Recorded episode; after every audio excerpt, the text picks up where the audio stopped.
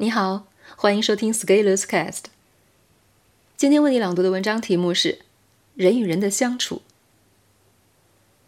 虽然说在移动互联网时代，人与人的接触更多了，但是人和人的距离好像并没有拉近。每一个人在手机上都同时能和更多的人说话，这样摊薄了我们在每一个人身上的时间。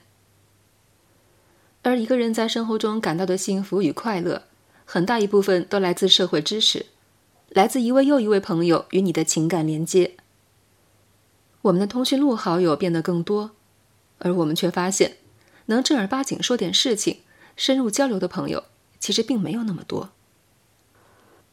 在微信社交的时代，